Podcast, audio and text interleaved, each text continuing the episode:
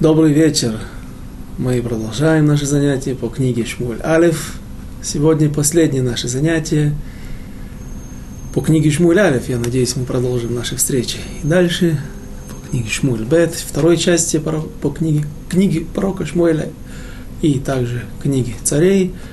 По крайней мере, первая часть является неотъемлемой частью тех событий, которые рассматриваются в книге Шмуэль в общем и в целом. И без Раташем надо, нужно рассмотреть нам и разобрать все, что у нас осталось. Полторы главы, 31 глава небольшая. И мы остановились на прошлом занятии в середине 30 главы. Перек Ламед, в тот момент, когда отряд Давида уже в составе 400, а не 600 человек, которые преследовали отряд амликитян. Отряд Давида находит одного египтянина, раба амликитян, которого из-за болезни хозяин амаликитянин бросил, и египтянин этот умирал. Он умирал без воды, без еды, умирал от болезни. И вот Давид и его люди восстановили силы этого человека, и он указывает то направление и ту местность, куда двинулся отряд амаликитян, куда они возвращались. Интересный момент, который в прошлый, на прошлом занятии я не очень обратил на него внимание, но потом проверил. И получается, для меня получилась интересная вещь, небольшое открытие. Обычно я считал, что амаликитяне жили где? Из Хумаша, когда они воевали, это тот первый народ, который ринулся на народ Израиля после выхода из Египта и воевали, пусть проиграли, но показали другим народам, что, в общем-то, ничего страшного, можно прыгнуть в ту ванную, которая наполнена кипящей водой, тот бассейн, и получить ожоги, но остаться в живых.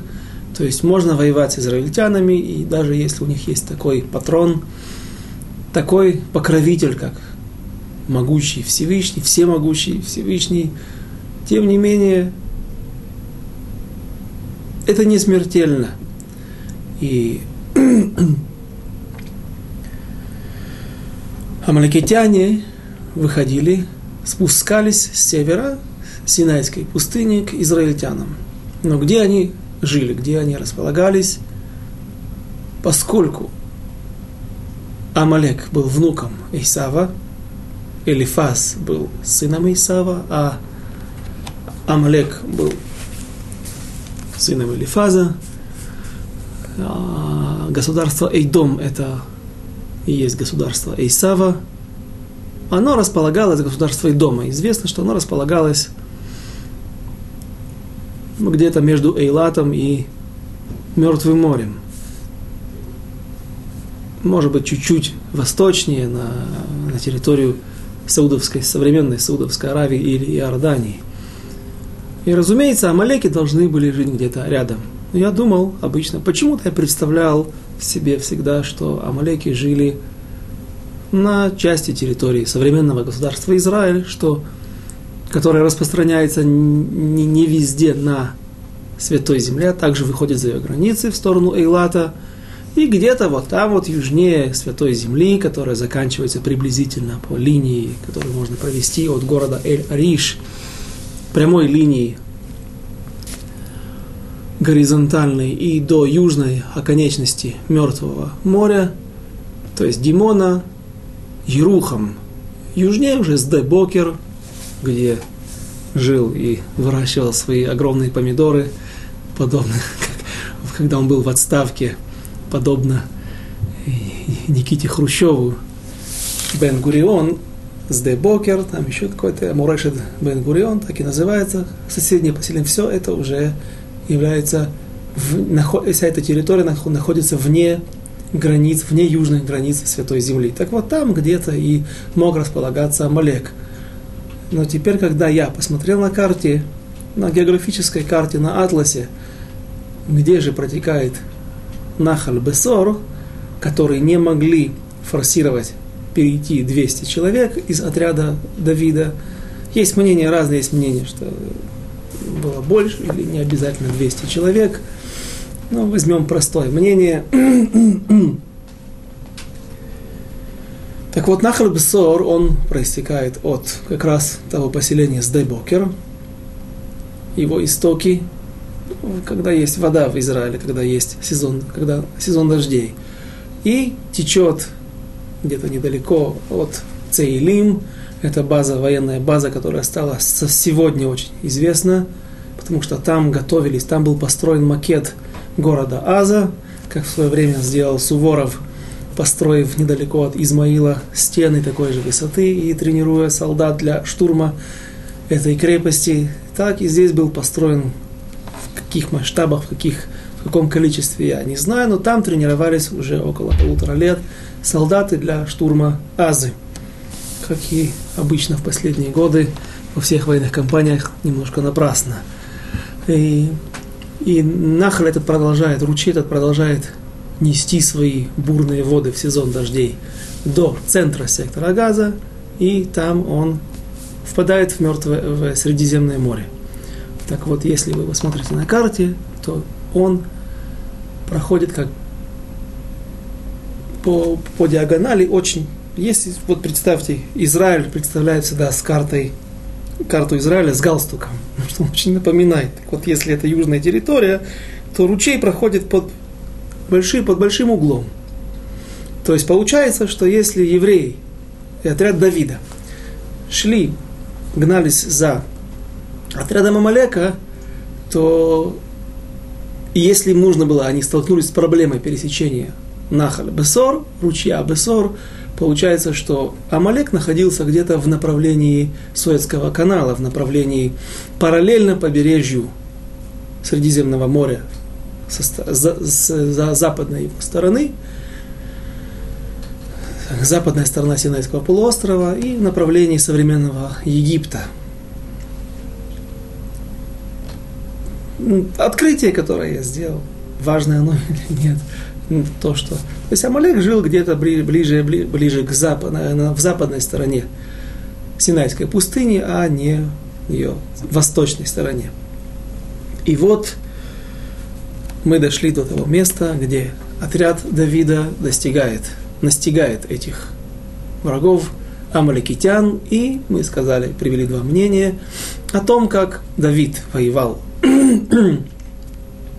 по одному мнению, сразу же приступил к бою ночью, и Всевышний освещал ему небо, делая чудо, совершая чудеса, освещая небо молниями и фейерверками.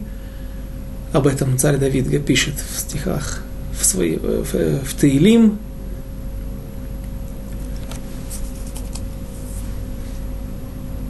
По другому же мнению, стих 17 нужно читать иначе что Давид подождал до утра и завтрашнего. И с утра он начал бить амаликитян до сумерек. Давайте еще раз прочтем. Посук Юдзайн, стих 17, глава 30, Ламед. Ваякем Давид Меганешев, вот это вот слово Нешев, оно подлежит различным трактовкам утро это или ночь. С утра, скажем, по тому мнению, которое мы сейчас рассматриваем. В Эров и до вечера лемахаратам. С завтрашнего дня ключевое слово, это я обещал объяснить на, прошлом на прошлом занятии, я обещал объяснить на этом. Вело нимлат мехем иш ки им арбамеот иш наар ашер рахву аль хагмалим. И не, не, смогли, не смог убежать никто из них, кроме 400 человек, юношей, которые сидели на верблюдах, и на них они убежали. Так вот, говорят наши мудрецы, что с Амалеком воюют Махар завтра. И это противоречит немножко народной мудрости, что все, что можешь сделать завтра, сделай сегодня – но в данной ситуации наши мудрецы учат Есот, учат правило, принцип, что с Амалеком воюют завтра, не спешат, а всегда дают время для того, чтобы не только подготовиться а есть в этом некий символ. В чем же заключается этот есод? Э, прежде всего я хочу привести еще несколько источников, где также указывают, которые также указывают на то, что наши праотцы всегда следовали до Давида и после Давида этому правилу с Амалеком воевали Махар. в книге Шмот в, в конце главы Бешалах, когда евреи выходят из Египта, те события, которые мы уже сегодня упомянули, и Амалек спускается. Глава 17, стих 9, «И сказал Моше и Иошуа, выбери мужей и пойди сразись Амалеком завтра. Я стоять буду на вершине холма с посохом Божьим в руке моей». Да, будет посох, да, он будет стоять на горе, да, руки тот момент, когда они будут подниматься к небесам, и яд, рука Израиля будет овладевать Амалеком, когда же руки Моши опускались, это было также символически, руки, поднятые к небесам, устремленные к небеса, они указывали на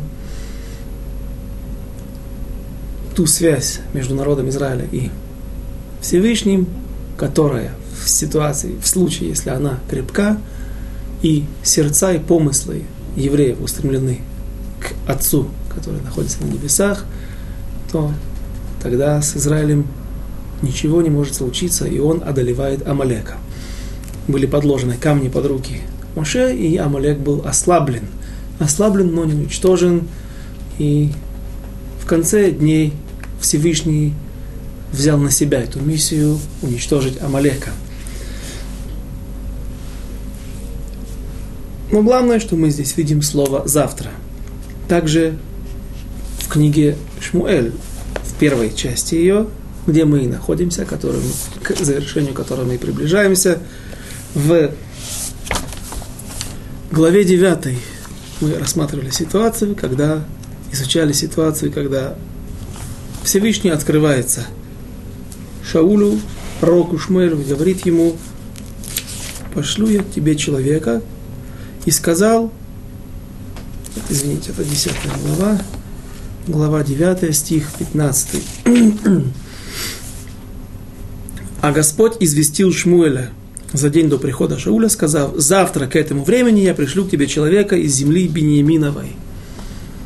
И как наши мудрецы относят этот стих также к теме уничтожения Амалека, а, очень просто, ведь сразу же, как только царство царя Шауля укрепилась, как только он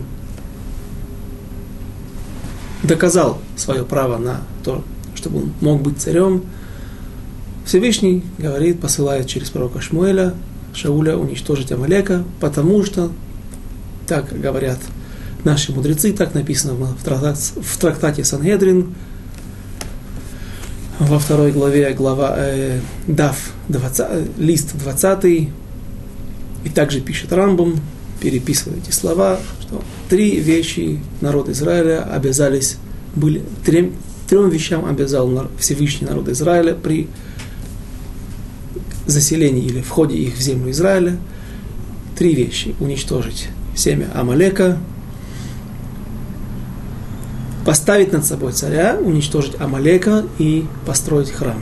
И мудрецы наши комментируют эти строки – таким образом, что вот эта последовательность, она правильная последовательность, единственная, которая может быть, и одно предшествует другому, и как в тот момент, что Амалек не будет уничтожен, храм не может быть построен. Или наоборот, скажем, не наоборот, а точнее, если бы царь Шаул уничтожил Амалека, то был бы построен храм, который уже не разрушился бы. То есть пришло бы, пришло бы избавление, но поскольку он это не смог сделать, Давид также не смог окончательно это сделать по определенным ошибкам, которые мы еще будем рассматривать. Также очень интересная тема. И в конце концов, когда пришел Санхирив, он перемешал все народы, увел их в изгнание, и теперь семя Амалека появляется во всем мире – в виде различных Гитлеров, Сталиных, имам, имах Шмам, Садамов Хусейнов и хорошо нам известных Аманов. И теперь Кадош Баруху оставил, есть такой также смысл в Мидраш Аллаха, что он оставил эту миссию для себя уничтожить семя Амалека. Потому что написано, что не будет его трон цельным, его царство Всевышнего цельным, пока существует на земле Амалек, пока существует его внук, сын, внук, даже осел или верблюд. И вернемся к нашей теме основной, поскольку мы видим, что царь Шауль или предназначение еврейского царя, одно из его предназначений – это война с врагами и прежде всего с Амалеком, врагом, главным врагом Всевышнего и народа Израиля, то поэтому говорят, что и здесь как бы закодирован намек на войну с Амалеком. Завтра я открою тебе человека, который придет к тебе. Завтра. Стих 15 еще раз. И сказал, я уже снул, глава 9, стих 15. А Господь известил Шмуля за, за день до прихода Шуля, сказал, завтра к этому времени я пришлю к тебе человека. И также и Эстер, когда она сталкивается с проблемой уничтожения народа Израиля, опасности для ее жизни, царица Эстер решает по приказу царя, по приказу Мордыхая открыться царю Ахашвирошу, своему мужу, рассказать о том, что она еврейка, и попытаться спасти народ Израиля. Все вы знаете хорошо об этих событиях. Теперь Магилат Эстер, там также есть подобный язык, подобный лашон. Глава 5, стих 8.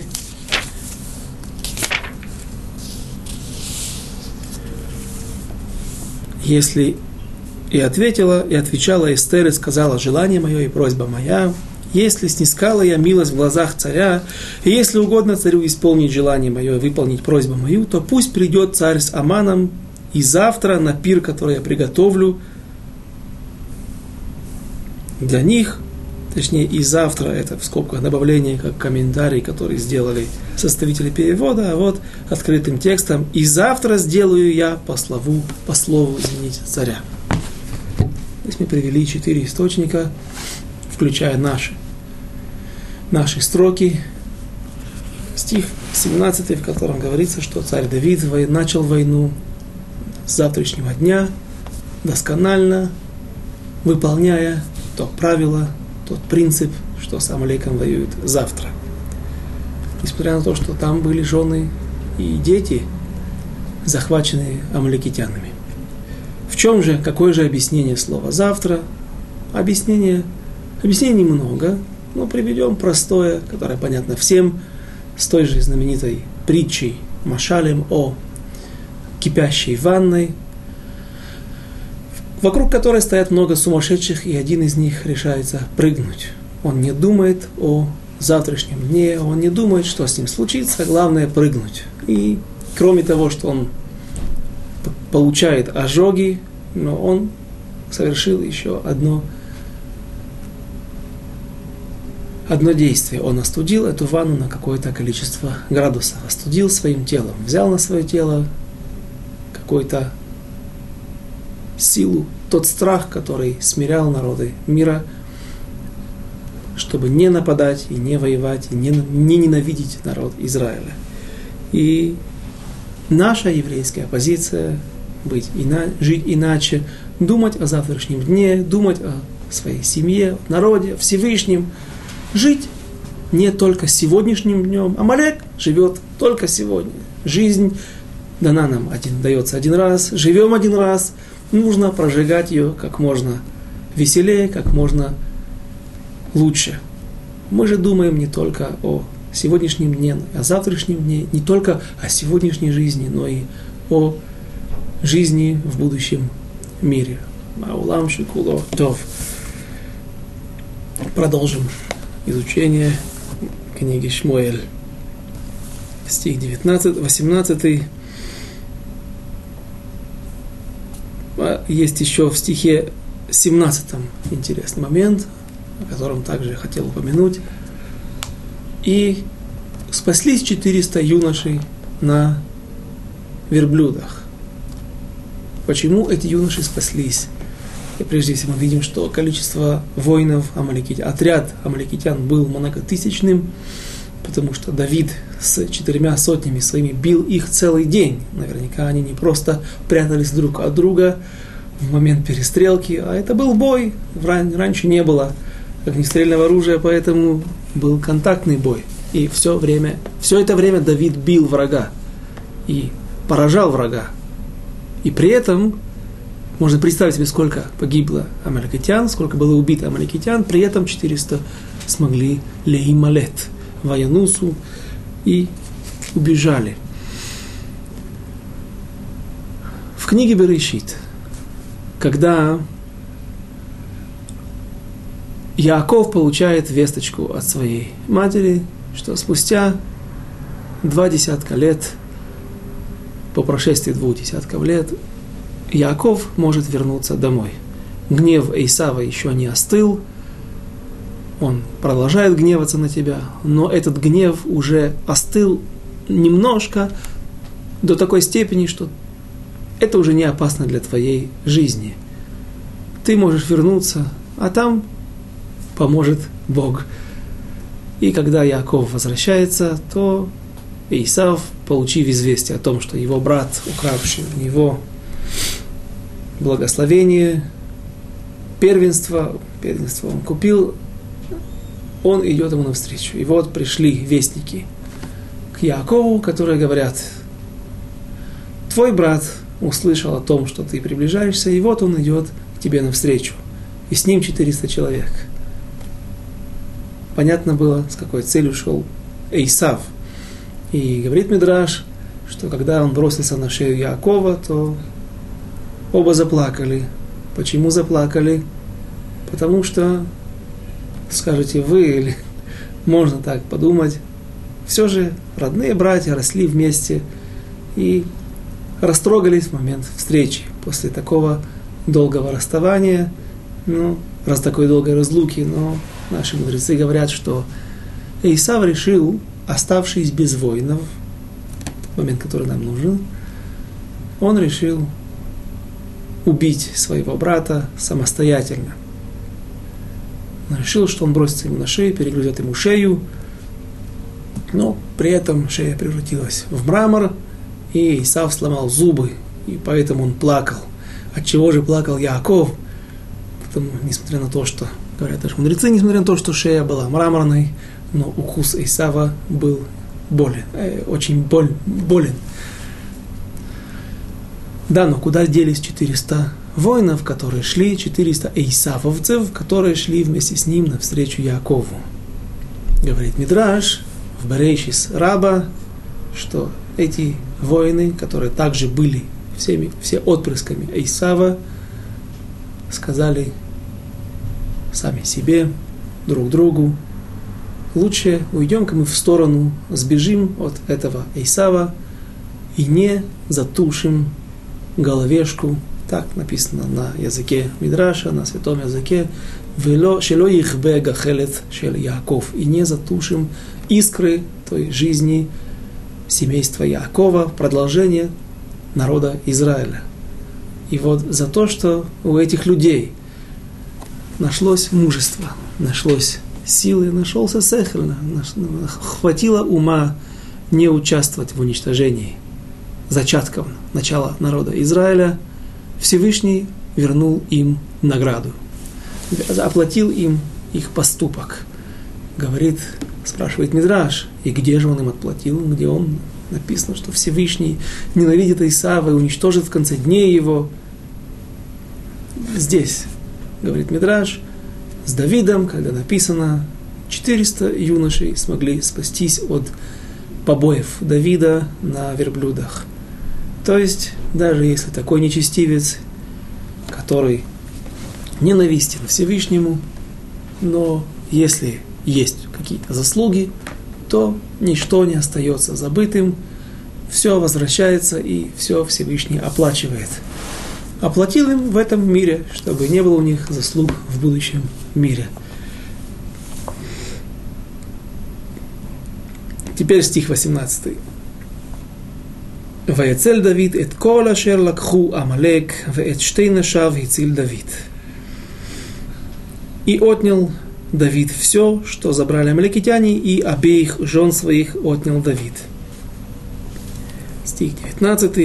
ולא ולא נדר להם מן הקטון ועד הגדול, ועד בנים ובנות ומשלל ועד כל אשר לקחו лахем, аколь ищив Давид. И не лишились они ни малого, ни большого, ни сыновей, ни дочерей, ни добычи, ни всего того, что те захватили. Также и другие трофеи амаликитян, которые они раздобыли в других местах во время налета на другие места. Все возвратил Давид. Стих 20. ויקח דוד את כל הצאן והבקר נהגו לפני, את כל הצאן והבקר נהגו לפני המקנה ההוא ויאמרו זה שלל Давид и взял Давид весь мелкий и крупный скот, и гнали его перед своим скотом, и говорили, это добыча Давида. По-видимому, они проходили через заселенные места, и люди кричали, вот добыча Давида. Здесь также есть разные мнения, и некоторые, по некоторым мнениям Отсюда это одно из мест, где учат о том, что Мелех порец ляцмо дерех. О чем идет речь? Что у царя есть такие полномочия. Об этом мы говорили в главе о царе, в 10 главе, если не ошибаюсь, где народ требует у пророка Шмуэля царя, и пророк Шмуэль собирает людей, говоря о том, что Всевышний даст вам царя. Вы хотели, вы его получите, но знайте, что это чревато вам придется содержать его двор, войска, посылать своих сыновей и своих дочерей служить ему при дворе и так далее. Масса вещей, которые описаны там. И одно, одну из аллахот, один из законов учат оттуда, что царь может протарять себе дорогу. Иными словами, когда он едет, то вдруг, если ему показалось, что дорога делает слишком большой крюк, он может не сворачивать, проехать по чему-то заселенному полю, засеянному полю. И вот здесь есть разные мнения. Раши, он самый крайний в этом, самый строгий. Он дает самые большие полномочия царю и говорит, что царь может взять любое поле, все, что ему нужно, даже только для того, чтобы проехать. Скажем, также по разным мнениям, что это идет речь только о войне, о момент, когда нет времени для огибания, когда царь стремится к фронту по каким-то важным делам, связанным с войной, тогда он может забирать поля, когда он проезжает к чему-то полю, а кто как тебя зовут, Фельдман, скажи шалом своему полю, все, здесь проехал царь, это теперь становится моим. По другим же мнениям, решоним, есть несколько щитот, но, скажем, еще одно, приведем еще одно мнение. Речь идет, как Радак пытается доказать нам только о военном времени, и он не берет все поле, а только ту дорогу, которая необходима ему для того, чтобы проехать со своим отрядом, со своей гвардией, со своей колесницей. И даже эту колею протаренную он не имеет права брать навсегда, а только на время войны. То есть хозяин поля отделается легким испугом и небольшим ущербом от вытоптанной пшеницы или, может быть, даже пролом, проломленным забором и, может быть, несколькими выкорченными деревьями, которые будут выкорчены. Но есть мнения, которые говорят, что отсюда это не учится, а что говорят, что Зешалаль Давид, то, что написано Зешалаль Давид, имеется в виду, что царь первый берет добычу из всего захваченного. То есть, если есть большая, большая, много трофеев, когда приходят в какое-то место для того, чтобы делить добычу, первый свою долю получает царь. Какую долю, я не знаю. Скорее всего, поровну, может быть, нет. Может быть, все берут поровну, а потом отдают какую-то часть, десятину царю. Здесь это не касается точно нашей темы, но это можно ее легко э, Зе шалаль Давид. Вот это все, что захвачено, это прежде всего его. То есть он первый захочет взять все, тоже, наверное, имеет право. Пойдем дальше. Стих 22. Ваяан коль... Извините, 21 мы еще не прочли. Ваяво Давид эль э, матайм анашим. אשר פיגרו מלכת אחרי דוד, וישבום בנחל הבשור, ויצאו לקראתם, לקראת דוד ולקראת העם אשר איתו, ויגש דוד את העם, וישאל להם לשלום. И пришел Давид к тем двумстам человекам, что были не в силах идти за Давидом, и которых оставили у потока Бессор, и вышли они навстречу Давиду и навстречу людям, которые с ним. Да, простое понимание этого стиха было именно таковым, что люди эти просто не могли идти, они устали, у них не было сил пересечь бурные воды потока Бессор, но мы увидим вскоре, что есть совсем не соглашающиеся с этим мнения. И что же произошло дальше? Стих 22. «Ваяан коль иш ра ובליעל מהאנשים אשר הלכו עם דוד, ויאמרו יען אשר לא הלכו עמי, לא ניתן להם מהשלל, אשר הצלנו כי אם איש את אשתו ואת בניו, וינהגו וילכו.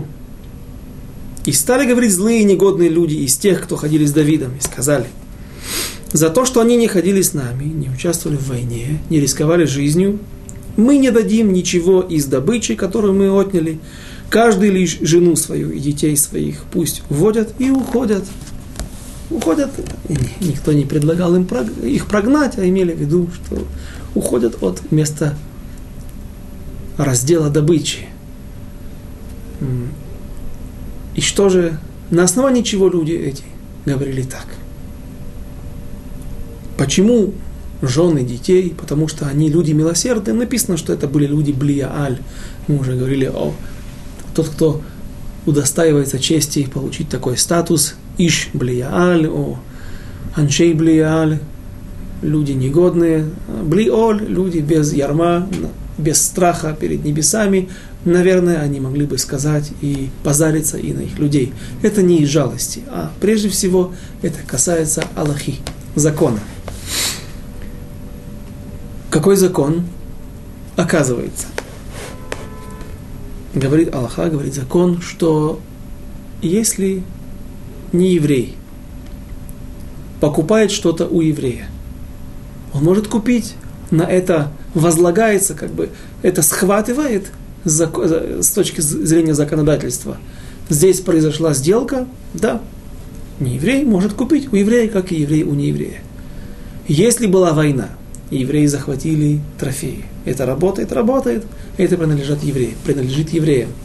Если же евреи, не евреи победили евреев и захватили у них много из их вещей, имущества, есть большая добыча, это также принадлежит им. Это перестало быть собственностью еврея. Но вот людские души, людей, не еврей купить не может, приобрести в свое владение. Даже если и были такие прецеденты в истории, когда евреи принадлежали и были рабами каким-то неевреям, то это потому, что над ними распространялась их власть, и не было возможности избежать этой участи. Но по законам нет такой силы, которая может вывести еврея из под рабства Всевышнего, быть рабом Всевышнему и стать рабом другого, чтобы он стал рабом другого человека.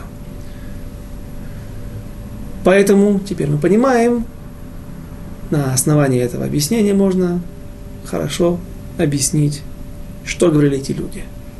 После того, как Амалек напал на наш город Циклак – и овладел нашим имуществом, и также вашим имуществом. Это имущество перешло в их, в, ру, в их руки, и теперь оно перестало называться имуществом Якова, Михаэля, Гавриэля, Моти. Теперь это имущество амлекитян. И у евреев, которые владели им, нет никаких прав на это имущество. Даже по, еврейским, по еврейским законам.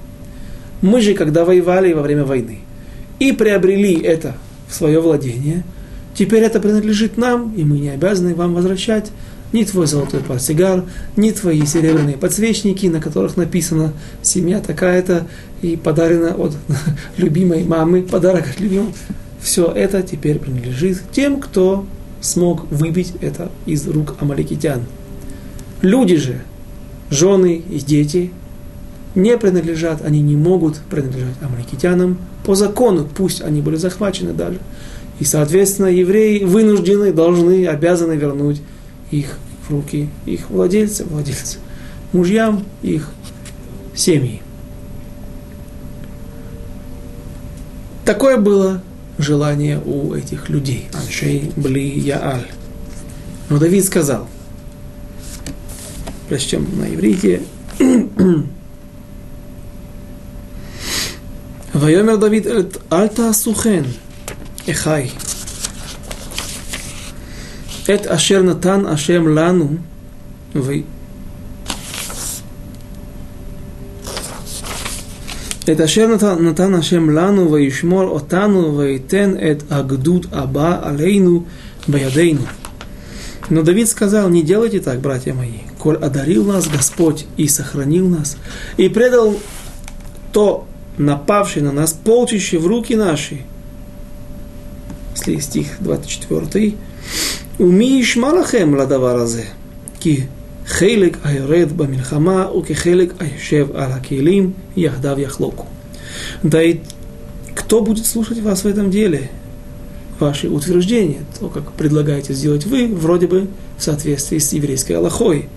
Ведь какова моя доля ходивших на войну, такова должна быть и доля сидевших при обозе, вместе пусть делят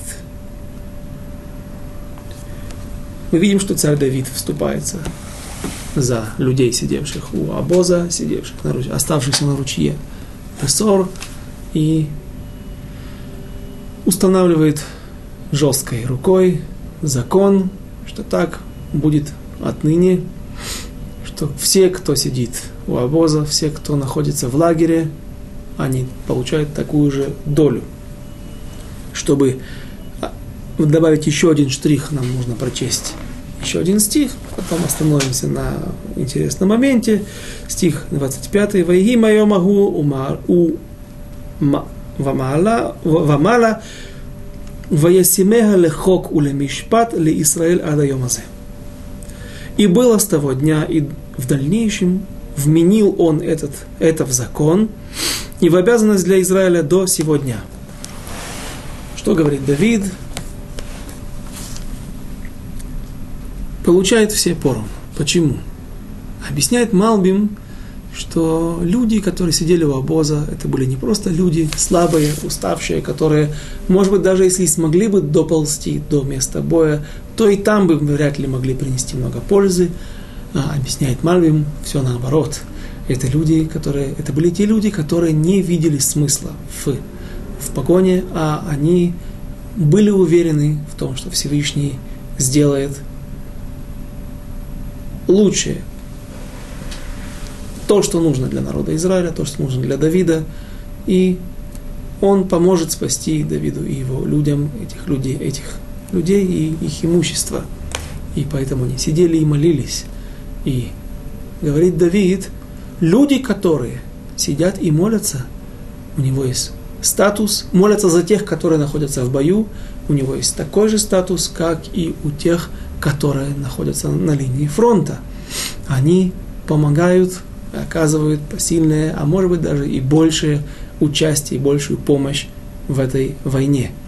И подобную ситуацию мы находим в недельной главе, в главе Матот, когда на Израиль нападают медиане, когда они еще все странствуют по пустыне, и Моше приказывает собрать 24 тысячи войск, если я не ошибаюсь, и 12 только пошли на войну, а 12 сидели и молились. Так объясняет Орахай Макадош и другие комментаторы, что тот, который сидит а, напротив каждого, который находится на линии фронта, должен быть человек, который молится за его, за него, за его личный успех и за успех всей компании военной.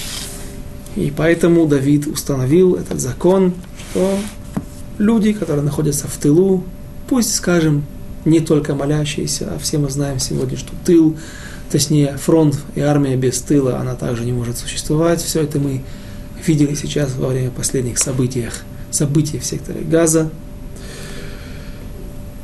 И поэтому Давид устанавливает закон. Но почему здесь написано в 25 стихе, который я хотел дочитать, добавить до нашего отрывка, «Ваиги мехайома гу мала ваясимеха лехоку мишпат» поставил хоком и мишпатом. Мишпат всем известно, что это закон, суд, вещь простая. То, что написано на бумаге, уголовный кодекс, законы. Что такое хок? Хок – это вещь непонятная. Хок – вещь, которая, если в Торе, то это красная корова, например, как это очищает, как, пепел красной коровы. Почему именно буренка должна быть без единственного, без единой, без единого оттенка, намека на какой-то другой цвет. Нам это непонятно. Говорят, говорят наши мудрецы, это хок. Хок даже вещь, которая не, которую мы не понимаем, мы должны ее исполнять. Так какой, какая необходимость была в том, чтобы написать, что он установил законом, постановил такой закон. Почему нужно мишпат и хок? Что если люди скажут, чем вы занимались в лагере, в лагере молились, хм, я знаю его, я знаю, этот, этот молился, сидел, играл в нарды, в карты, а эти, эти не помогали нам. Да, хок. На это не спорят. Все, кто находится в лагере, получают такую же долю, как и те, которые участвовали в войне, военной кампании закончим 30 главу. Стих 26. «Воево Давид эль циклаг, вайшалах мяшалал лизикней Иуда, лерейэгу, леймор, ине лахем, браха мишалал ойев оевей яшем. И пришел Давид в Циклаг и послал он из добычи старейшинам Иудеи, друзьям своим, сказав, вот вам дар из добычи врагов Господних.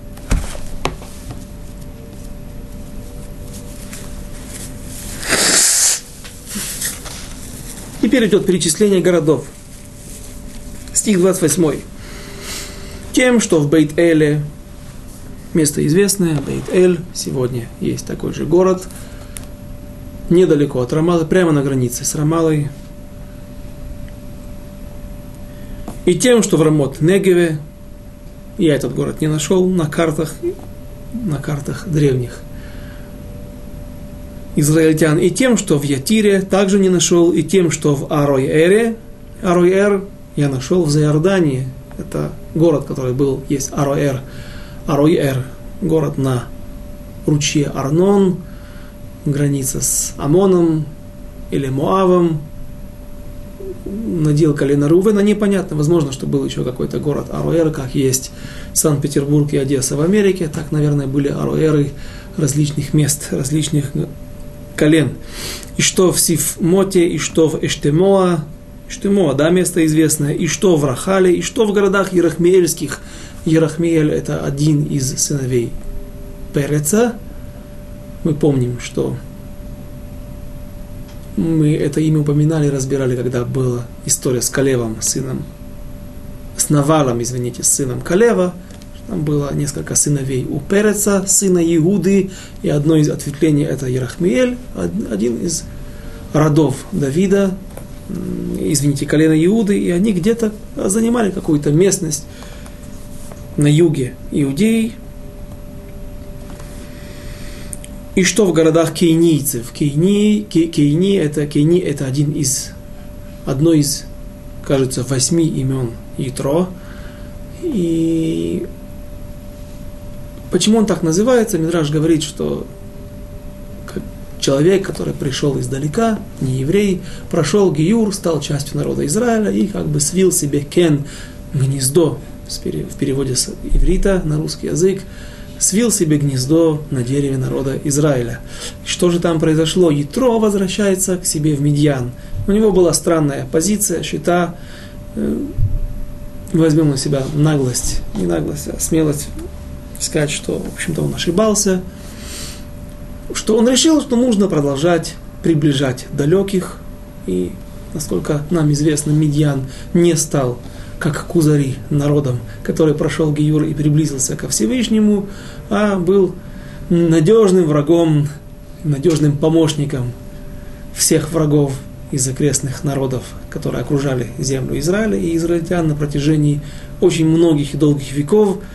Э, но вот сыновья его остались. У, в тот говорит Мидраш, что ведь у Ятро были только дочки до того, как пришел Моше. И одна из них удостоилась чести стать женой Моше. Но после того, когда пришел к нему Моше, пришла браха, пришло благословение в его дом, и у него стали рождаться сыновья. Так вот, со всем своим домом он пришел к израильтянам в недельной главе Итро, спустя сто с лишним дней, после того, как он услышал о том, как Израиль вышел из Египта, и он возвращается к себе в, э, в, в, в Медиан, но сыновья остались. И вот сыновья эти называются кейнийцами. Они получили в окрестностях Ерихона какие-то города, какую-то территорию, город Тамар, и потом они распространились вдоль побережья Мертвого моря на протяжении Иудеи, и восточный берег, восточный, восточная сторона Иудеи, и до южных мест, мы уже упоминали, видели о них в одной из глав, когда царь Шауль пришел воевать с амаликитянами, и он обратился к кейнийцам, чтобы они вышли из среды Амалека или удалились от них подальше, чтобы случайно их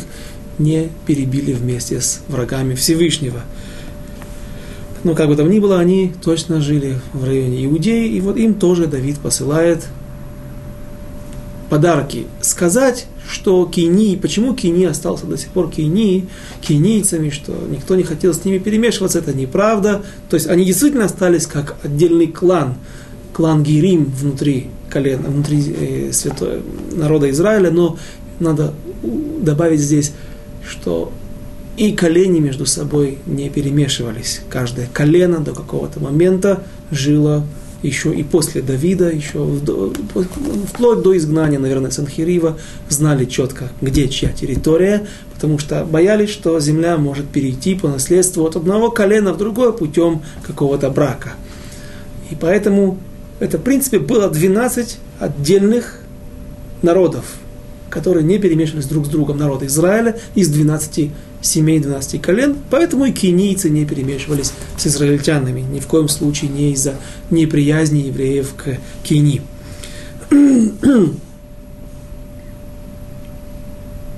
И тем, что в Хорме, и что в Кор Ашане, и что в Атахе, и что в Хевроне, это уже место, конечно, не нужно никому объяснять, где оно находится, столица Иудеи, и во всех местах там, где ходил Давид, сам и люди его – поделились со всеми и напомнили народу Израиля о том, что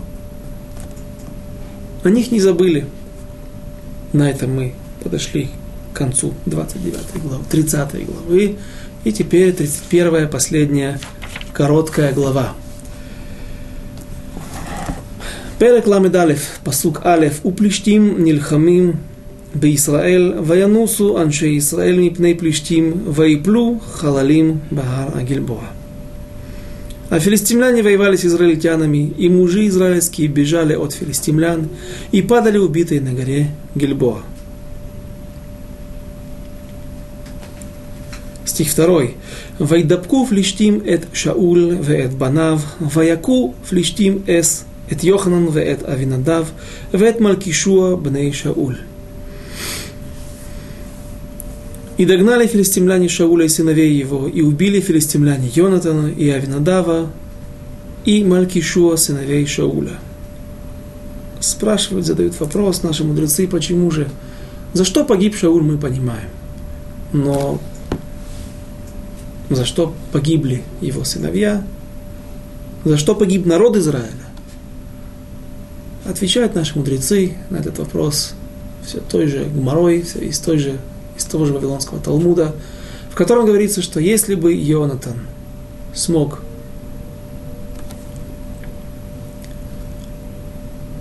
принес с собой две буханки хлеба для того, чтобы Давид в дороге мог есть, он ведь знал, что Давид должен уходить, он нес ему весть о том, что Шауль ищет его смерти, смерти Давида. И он знал, что Давид должен сейчас уходить в бега, но не принес ему провизии, и пусть было ему оправдание в том, что он боялся привлечь к себе внимание, но мудрецы все же находят здесь критическую точку и говорят, что если бы Йонатан дал провизию Давиду, то Давид бы не зашел в город Каукуаним Нов, и тогда бы и Доeg остался бы жив, он бы не, несмотря на то, что в нем было заложено много плохого, но, возможно, это просто не выразилось бы, и так он прожил бы свою жизнь. Царь Шауль не уничтожил бы город Куаним, и народ Израиля не пал бы в этой битве, потому что народ Израиля был шутав, был причастен к этой казни, ведь мы объясняли, что Доeg не мог уничтожить один. 85 не только коинов, а 85 семей коинов, свыше чем 360 человек было уничтожено. И понятно, что были причастны к этому, возможно, и сыновья, другие, Малкишуа и Авинадав, и также народ Израиля. И за то, что они не протестовали против того, что царь Шауль принял свидетельство, на, точнее, показания одного свидетеля, и на основании этого вынес вердикт, за это народ был наказан. Стих 3. ותכבת המלחמה אל שאול, וימצאוהו המורים הנשים בקשת, ויחל מאוד מהמורים.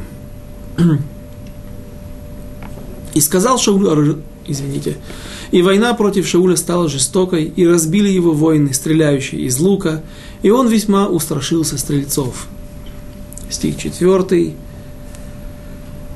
ושאול, ויאמר שאול לנושא חיליו, שלוף חרבך ודקרני בה, פן יבואו הערלים האלה ודקרוני ויתעללו בי, ולא אבה נושא כליו, כי ירא מאוד, ויקח שאול את החרב ויפול עליה. И сказал Шауль оруженосцу своему, обнажи меч свой и закали меня им а то придут эти необрезанные заколоть меня и будут издеваться надо мною. Но не согласился оруженосец его, ибо очень боялся. И взял Шауль меч свой и пал на него. И здесь мы доходим до, кроме того, что это очень трагичный момент, на такой ноте мы, к сожалению, должны завершить наш, нашу книгу, книгу Шмуль Алев, 62 урок – но мы должны найти какое-то объяснение или попытаться понять, как Шауль мог покончить жизнь самоубийством. Кроме того, мы должны учесть здесь Мидраж, который говорит, что Шауль и его сыновья праведники. Сыновья погибли, пали от рук врага. Это известная Аллаха, известный закон, что всякий убиенный Мальхутом, тот, кто погиб от рук врагов, от рук неевреев, за то, что он еврей, он является праведником, смерть его искупляет ему все его грехи, но Шауль закончил жизнь самоубийством. Пусть его добьет потом другой человек, о котором непонятно очень э, много разногласий, кто же он был, но Шауль не знал, умрет он или нет, вот этого падения на меч, и поэтому понятно нам, что он шел на явную смерть. Как же он причисляется, как же он позволил себе это, и как же он причисляется к э, праведникам. Что эта смерть, вот такая смерть путем самоубийства, искупила ему его грехи. На основании этого есть много книг, а, на основании этих строк, и вся эта сугия, вся эта тема очень противоречива, и сложно, и опасно. И я, разумеется, не хочу брать никакой ответственности, объяснять, что же можно делать, что же нельзя. Если вообще ситуация, при которой может человек покончить самоубийством, приведу только одну книгу, которая вроде бы пытается учить на основании этого, этих стихов, разрешение и какой шквал огня эта книга принимает на себя. Есть книга Басамим Рош. Книга эта причисляется к перу самого знаменитого Роша, Рабейну Ашара – и он говорит там так, что если человек видит, что он может попасть в руки идолопоклонников, в руки неевреев, которые будут и издеваться над ним, и глумиться над ним, не только, не просто убьют его, а будут заставлять его путем пыток, чтобы он нарушил какие-то заповеди истории, которые нужно, в которых нужно умереть и не выполнить их, не сделать этот поступок, проступок, например, служить идолам, сделать хилуляшем, или же изнасиловать женщину еврейскую, если человеку говорят сделать эти вещи, он должен умереть от рук неевреев, но не выполнить, не нарушить эти заповеди, не нарушить эти запреты.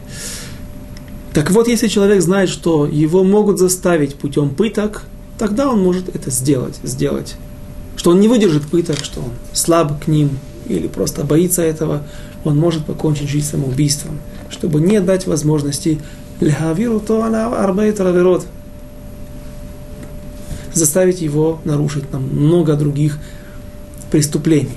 Но Хатам Софер своих чувот, знаменитый Хатам Софер, кричит на эту книгу, на этот псак, и говорит, и вот на этом я точно утверждаю, что на этом зафальшивилась книга самим Рош, она не может, на основании вот этого псака, этого утверждения, она не может быть причислена к перу Роша. На самом деле есть много мест проблемных, в которые много в разных местах разных мудрецов Торы, разных эпох и поколений спорят на эту книгу. И Хатам Софер говорит, что этого не может быть. Вот этого не можем изучать из гибели Шауля, потому что, например, он приводит историю с раби Йоханан бен Традион, которого обмотали Сефер Тора, свитком Торы, положили ему шерсть между сердцем, между его телом и Сефер Тора, что она горела, но ему это причиняло огромную боль, но не смерть. И раби Йоханан бен Традион не попросил римлянина, а только сам римлянин вытаскивает ему эти мохим, эти клочья шерсти и бросается также в этот огонь и умирает вместе с ним. Поэтому тема эта очень сложная. Есть известная история, когда дети, которых везли в публичные дома, мальчиков и девочек в Рим, они бросились с корабля, и вроде бы наши мудрецы в Вавилонском Талмуде э, благословляют, благословляют их, говорят, оправдывают их поступок, но это очень сложно, нет точного объяснения. Многие мудрецы очень, очень сложно дать точное определение. То есть, говорят некоторые, если бы они пошли к Раву, он точно бы этого не разрешил. И я бы думаю, для того, чтобы у нас какой-то пшат появился здесь, остался, я думаю, что нам нужно привести Ямшель Шломо, одну из книг известных комментариев Вавилонского Талмуда, который говорит, что царь Шауль просто боялся, что если его возьмут живьем в плен, многие израильтяне бросятся освобождать своего царя, верный народ за своего царя, и тогда погибнут десятки тысяч евреев. Поэтому он... То есть это было урача, а указание времени. Иными словами, если кто-то будет царем Израиля, и он будет также знать, что он из колена Беньямина, и у него будет война с филистимлянами или с палестинцами, тогда он может поступить так же, как и царь Шауль, и будет такая же ситуация. А нам учить из этого рассказа нечего отсюда. Тема эта очень сложная, и каждый должен обратиться к Раву с этим вопросом, и лучше пусть такой вопрос, наверное, не возникнет на этом мы закончим нашу книгу. Подходит время наше к концу. Осталось несколько строк, которые вы можете дочитать сами, или мы дочитаем без раташем их через неделю. А теперь мы по обычаю народа Израиля сделаем здесь нашим оператором Сиюм. Мы, безусловно, подошли к определенной вехе в нашей жизни. Это очень важный этап. Мы будем делать Сиюм, окончание книги Шмуль Алиф. Это большое событие, и тот, кто может, кто хочет, может присоединиться к нам. До свидания, до следующих встреч через неделю. Призврат До свидания.